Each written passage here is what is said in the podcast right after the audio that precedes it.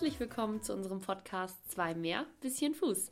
Der Podcast, der hinter die Reitsportkulissen hört. Präsentiert von Ongard Marketing und Nicole Clement.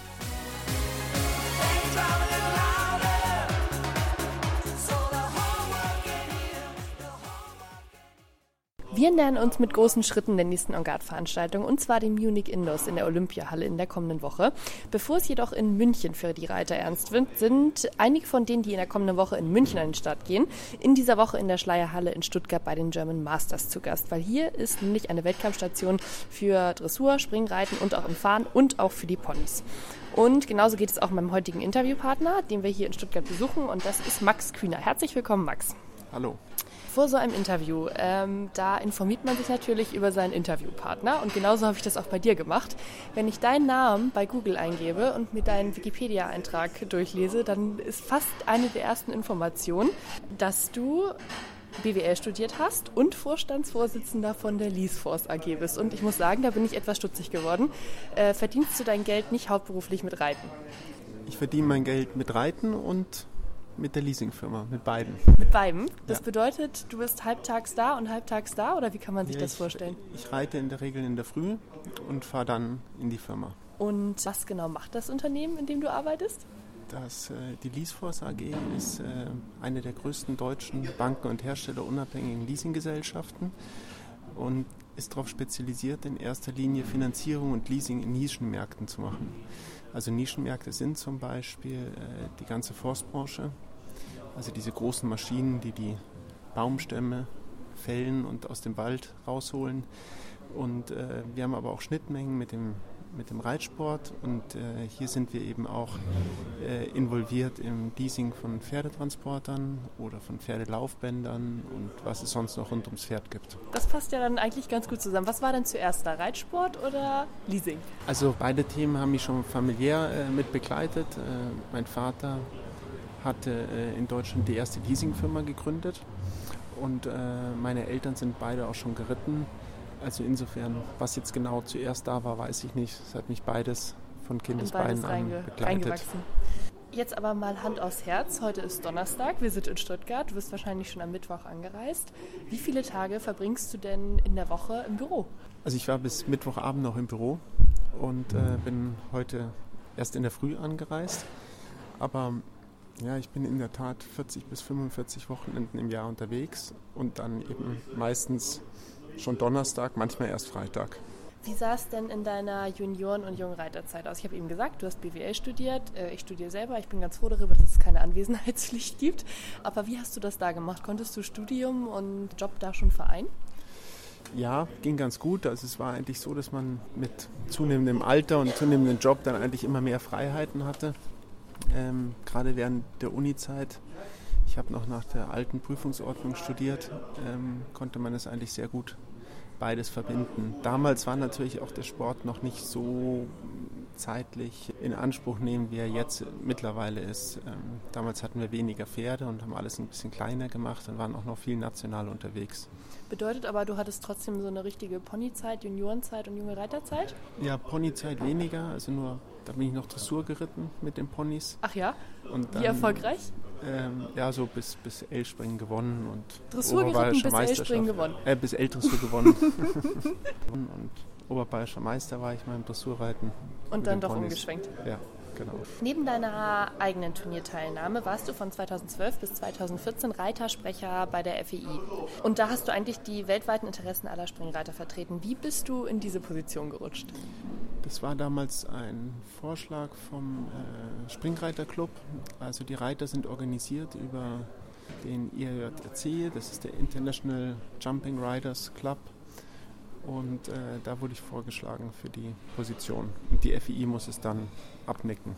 Und wie genau funktioniert das dann? Ruft dich dann jeder, der ein Anliegen hat, an und sagt, äh, Max, ich hätte mal was, könntest du das irgendwie positionieren? Die Aufgabe ist eben, dass man nicht seine eigenen, sondern die Interessen der Mehrheit der Reiter vertritt.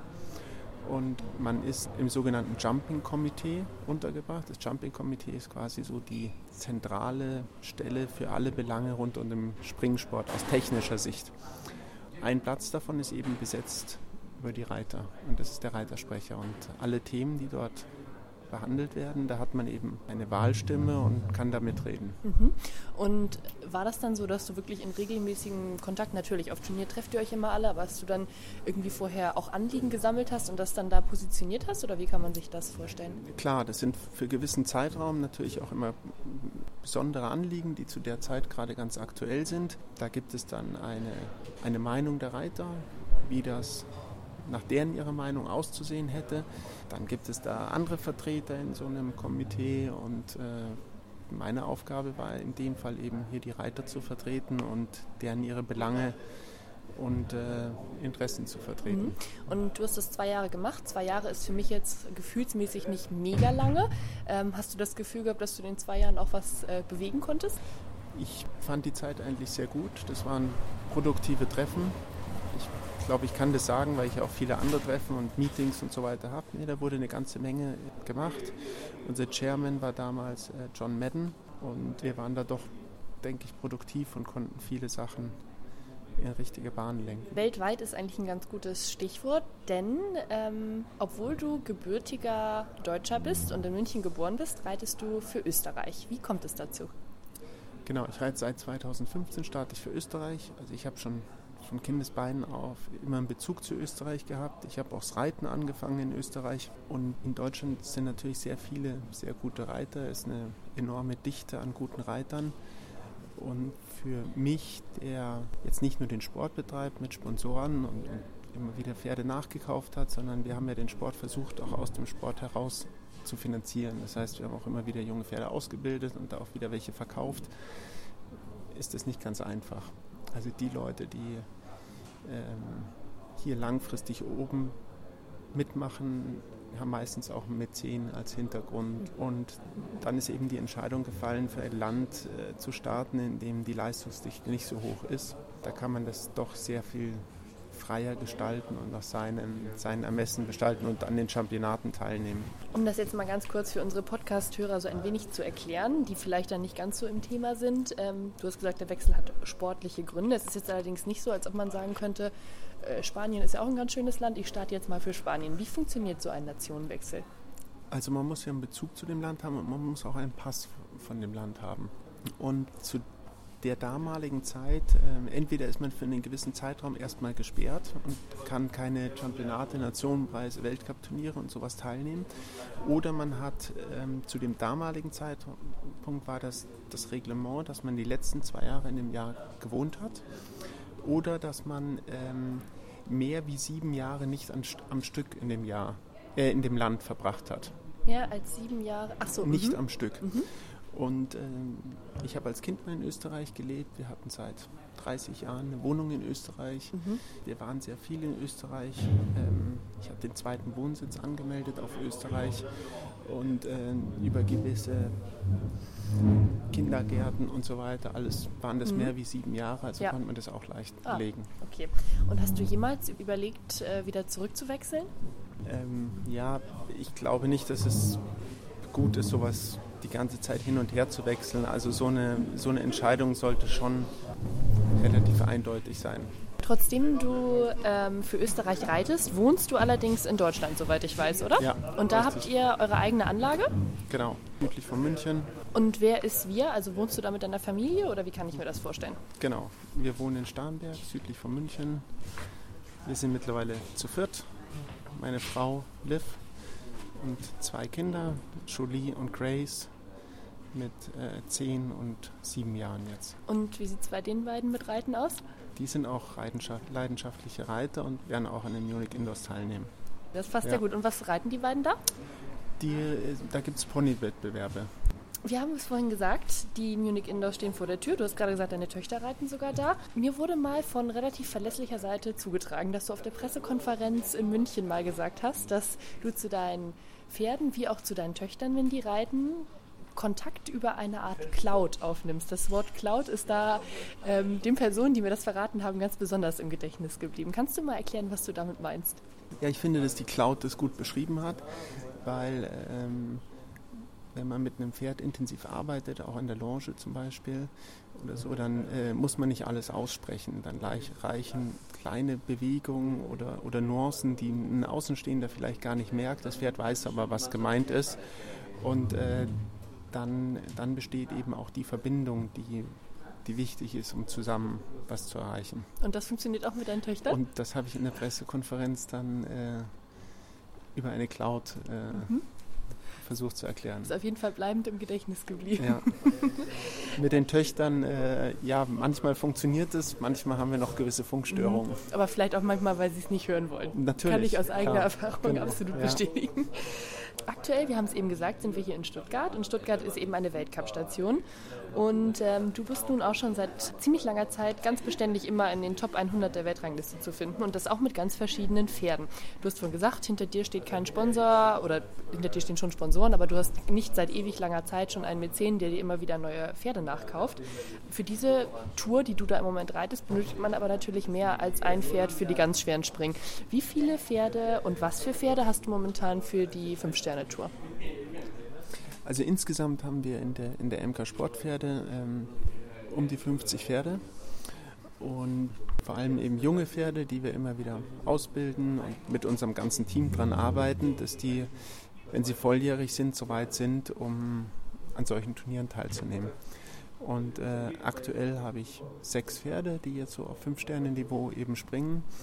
Und da sind wir bemüht, deren ihre Einsätze so zu verteilen, dass es eben nicht zu belastend für sie ist über das ganze Jahr hinweg. Und die 50 Pferde, die da in der MK Sporthorses äh, drin sind, die da zugehören, mhm. die gehören auch komplett euch oder sind die auch anteilig verkauft oder ähm, sind das komplett die eigenen? Also wir sind irgendwo immer anteilig mit mit dran, zumindest. Die meisten gehören uns selber und mhm. ansonsten sind es äh, Modelle, wo, wo wir oder noch Miteigentümer eben auch Anteile haben. Mhm. Ja.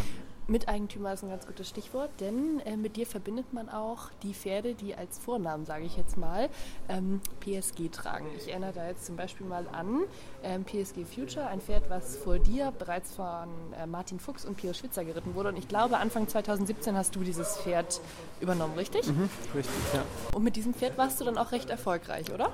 Genau, also es gab in unserem Stall zwei PSG-Pferde. Einmal PSG Future, der schon etwas älter ist, und PSG Final, der eben ein junges Pferd war. Der PSG Final war, ist jetzt neunjährig, war als ich ihn geritten achtjährig. Hier in Stuttgart vor einem Jahr war mein letztes Turnier, mein letzter Start mit ihm. Da war er im Weltcup Zweiter und danach wurde er verkauft. Mhm. Und Future, mit dem warst du aber auch recht erfolgreich. Future war mit anderen Reitern noch viel erfolgreicher ah, okay. wie mit mir. Ähm, ist schon ein bisschen älter und mhm. Future ist eigentlich so angedacht, er verbringt seinen Lebensabend irgendwo bei uns. Dann ah, okay. werden meine Kinder nachher noch ein bisschen reiten und dann schauen wir, dass er ein, für seine ganzen Leistungen, die er gebracht hat, später ein schönes Leben hat. Mhm. Bevor das Pferd zu dir gegangen ist, war das Pferd bei Pius Schwitzer und ich glaube, mhm. man konnte öffentlich nachlesen, dass der über das Pferd gesagt hat, das Pferd sei kein Nummer 1 Pferd, weil er zu unbeständig ist. War das auch dein Eindruck von dem Pferd? Ich finde, dass PSG Future hat fünf, fünf Sterne Grand Prix gewonnen und er hat ganz viele tolle Eigenschaften. Natürlich ist er jetzt nicht mehr in der Höchstzeit seiner Karriere, aber er ist immer noch ein, ein toller Partner auf auch solchen Turnieren, wo ich dankbar bin, dass ich so ein Pferd mitnehmen kann mhm. auf solche Turniere. Er wurde ja dann, äh, wenn ich das richtig gelesen habe, verkauft, genauso wie das Pferd Larry von Hamlade an Sheikh Abdullah al-Shabadli. Jetzt habe ich allerdings gelesen, und das habe ich, hast du auch gerade gesagt, dass Future zurück bei euch im Stall ist. Ja, also ähm, Peter Schildknecht, Besitzer, also PSG steht für Peter Schildknecht Gastronomie, ist ja der Besitzer von dem Pferd und äh, das Pferd war zu dem Zeitpunkt nicht mehr bei mir.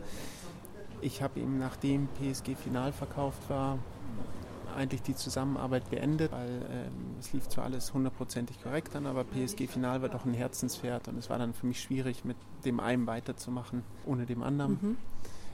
Und so haben wir uns da im Guten getrennt und ähm, ja, als das Pferd dann verkauft war, äh, habe ich das eigentlich nicht verstanden, weil mhm. für mich immer klar war, dass das Pferd irgendwo so seine, seinen Lebensabend bei euch verbringt. Eigentlich verdient hat. Ja, nicht bei uns unbedingt, sondern überhaupt einen schönen Lebensabend haben mhm. sollte. Und dann äh, in der Tat war der ganze Verkauf wohl irgendwo ein Missverständnis zwischen Besitzer und, und dem Reiter damals, wurde aber dann rückabgewickelt und dann wurde das Pferd zu uns geschickt. Und jetzt hast du doch wieder das Pferd im Stall? Und jetzt habe ich wieder das Pferd im Stall. Jetzt, ich reite ihn noch ein bisschen und meine Tochter reitet ihn. Welche? Wie alt ist die Äh, Tochter? Julie, die ist zehnjährig. Und sie springt ihn zu Hause und reitet so ein bisschen mit ihm und wird dann im Sommer jetzt auch mit ihm die ersten Turniere Und das starten. macht er äh, ganz, ganz fein und Das brav? macht er ganz gerne, die passen super zusammen.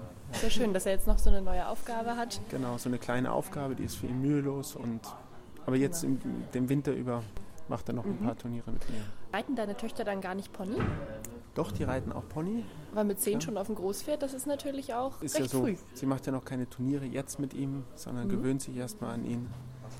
Äh, und er ist, ist eben sehr leicht zu reiten und ein absoluter Professor. Ja. Er kennt den Job. Hat sie garantiert Glück gehabt. Ja. Ähm, du hast es eben schon erwähnt, PSG Final war das zweite Pferd, was du noch im Stall hattest und den hast du immer als deine Olympia-Hoffnung beschrieben. Und du hast auch gesagt, dass das Pferd eben sehr ähm, besonders war. Für dieses Pferd standen, glaube ich, Käufer seit jeher Schlange und es wurde aber lange gesagt, dass das Pferd nicht verkauft wird.